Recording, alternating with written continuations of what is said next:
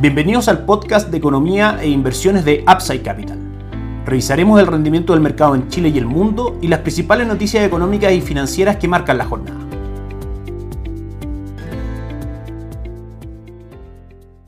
Muy buenos días a todos. Hoy jueves 30 de septiembre de este año 2021 damos inicio a otra edición más de mercados en Upside Capital. Soy Ramiro Galeano, fundador de Upside Capital y vamos a estar revisando, por supuesto, todas las noticias relevantes en términos bursátiles, financieros y económicos que afectan en la jornada de hoy a Chile y el mundo. Partimos, como siempre, comentando el mercado local. Tenemos el día de hoy una buena noticia para arrancar el podcast. Confianza de los consumidores chilenos suma cinco meses al alza y vuelve a niveles pre-estallido social. Recién, después de prácticamente dos años, volvemos a que las mediciones de confianza de los consumidores en Chile vuelvan a niveles pre-estallido social. Marca 46.6 puntos, cualquier medición por arriba de 50 muestra o es una buena señal de los niveles de confianza de los consumidores. Aún no llegamos todavía a ese piso, pero ha ido en franco aumento desde en octubre, como decíamos, del 2019, que marcó los mismos 46.6 puntos y luego ya con la pandemia en marzo del 2020 llegamos a mínimos prácticamente en el mes de agosto de 2020 en niveles cercanos a 25. Así que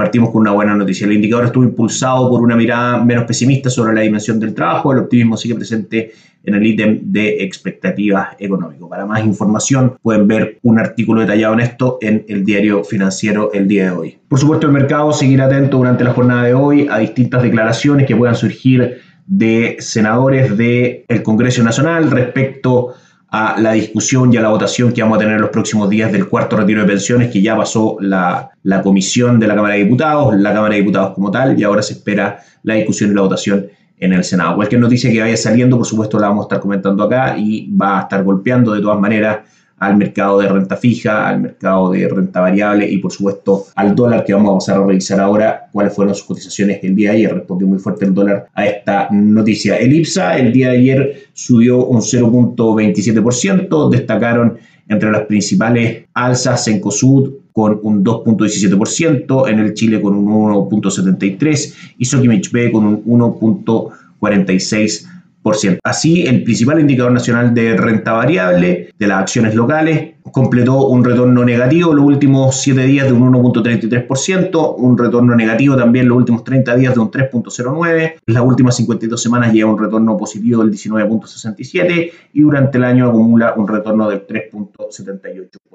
El día de ayer el dólar peso responde principalmente a una depreciación del peso chileno, las monedas son de alguna otra forma la cara visible de la economía, de manera que si surgen noticias que no son buenas para la economía, como por ejemplo un cuarto retiro que podría aumentar los niveles de inflación y con eso el alza de tasa del Banco Central, etcétera, obviamente que el peso tiende a depreciarse frente al dólar. Ayer no fue la excepción, tuvimos una apertura en 802, llegamos a niveles bajos en 798, pero finalmente tocó máximos en 811 y terminó cerrando en 809,25. El cobre, la Bolsa de Metales de Londres, cayó ayer un 0.84%, cerrando en 4,20 dólares por libra de cobre. Vamos a los mercados en línea, las pantallas de Upside Capital para ver cómo opera el IPSA el día de hoy. Un 0.63% de ganancia el día de hoy, una buena jornada para el IPSA. Destacan dentro de las principales alzas hasta ahora Nueva Polar con un 2.94, Maciza con un 2.2% y Sokimich B arriba un 1.6%. Dentro de las principales bajas Destacan Enjoy que cae un 2.96%, Vapores que cae un 2.11% y Copec que cae un 0.58%. Como siempre, entre las acciones más transadas tenemos a Vapores, CMPC, Solimich B, Sencosud, Chile, Falabella, Cap, Colbún y Latam. La única negativa de todas esas es Vapores que cae, como decíamos, un 2.11%, el resto todas en positivo. Respecto al dólar peso, superó con fuerza los niveles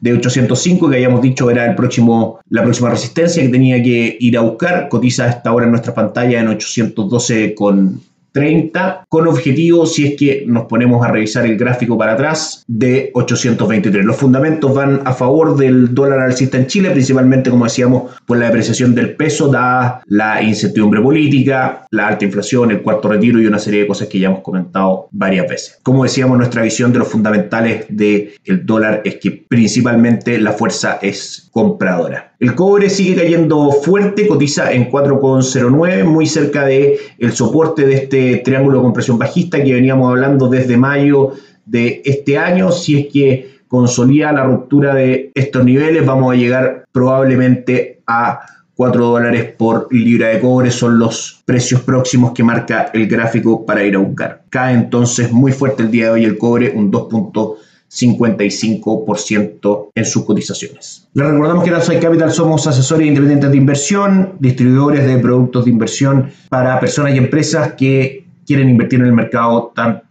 local como global en el mercado financiero. No tenemos capital con instrumentos propios, ni recibimos el dinero de los clientes, hacemos asesoría objetiva, sin ser y buscamos la mejor alternativa de inversión para cada uno de ellos y los ayudamos llevando sus inversiones a alguna de las administradoras de fondos asociadas con Upside Capital, como la Rain Vial Itaú Principal, entre otros. Luego mantenemos una constante comunicación con nuestros clientes, realizando supervisión y seguimiento a su estrategia de inversión y a sus operaciones a través de nuestro equipo de atención a inversionistas. Bienvenidos a una asesoría objetiva sin seco y con una mirada global. Bienvenidos a Upside Capital. Suscríbete a nuestras redes sociales, el link en YouTube, Instagram y Spotify. Visítanos en www.upsidecap, déjanos tus datos y te contactaremos para conversar, mostrarles nuestra visión de inversión, nuestra recomendación que tiene principalmente fondos tanto de renta fija y de renta variable con activos extranjeros dentro de su composición, algunos con cobertura de tipo de cambio, que en general han tenido muy buenos retornos durante este año. Así que la invitación está abierta para conversar. El día de ayer la bolsa en Estados Unidos, el Dow Jones subió un 0.26%, el Nasdaq siguió cayendo de manera mucho más controlada, un 2.8 aproximadamente era lo que había caído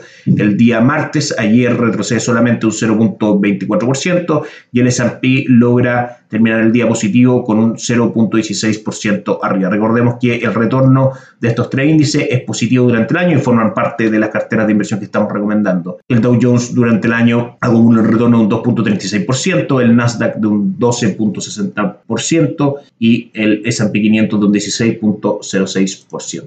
Revisamos las acciones con mayor presencia bursátil que el día de ayer presentaron también rendimientos dispares en Estados Unidos, Apple subió un 0.65%, Microsoft tímidamente arriba un 0.17% también, Google cayó fuerte un 1.09%, Facebook cayó un 0.3% y Amazon cayó también un 0.45%. Estas acciones y este tipo de mercados son fácilmente incorporables a vuestros portafolios de inversión a través de los fondos mutuos que nosotros intermediamos. Y dentro de las noticias importantes de Estados Unidos y el mundo. En primera instancia está, por supuesto, la discusión del techo de la deuda en Estados Unidos, que finalmente es el financiamiento del gobierno, donde demócratas y republicanos se tienen que poner de acuerdo para no dejar al gobierno de Estados Unidos sin recursos para poder pagar sus obligaciones. Son una serie de discusiones y acuerdos que se van a ir tomando durante esta semana, durante este mes de octubre, que comienza mañana, que obviamente pueden generar un poco de inestabilidad en los mercados, pero normalmente llegan a un acuerdo, digamos, y sigue todo funcionando de manera normal. Vamos a revisar entonces el calendario económico.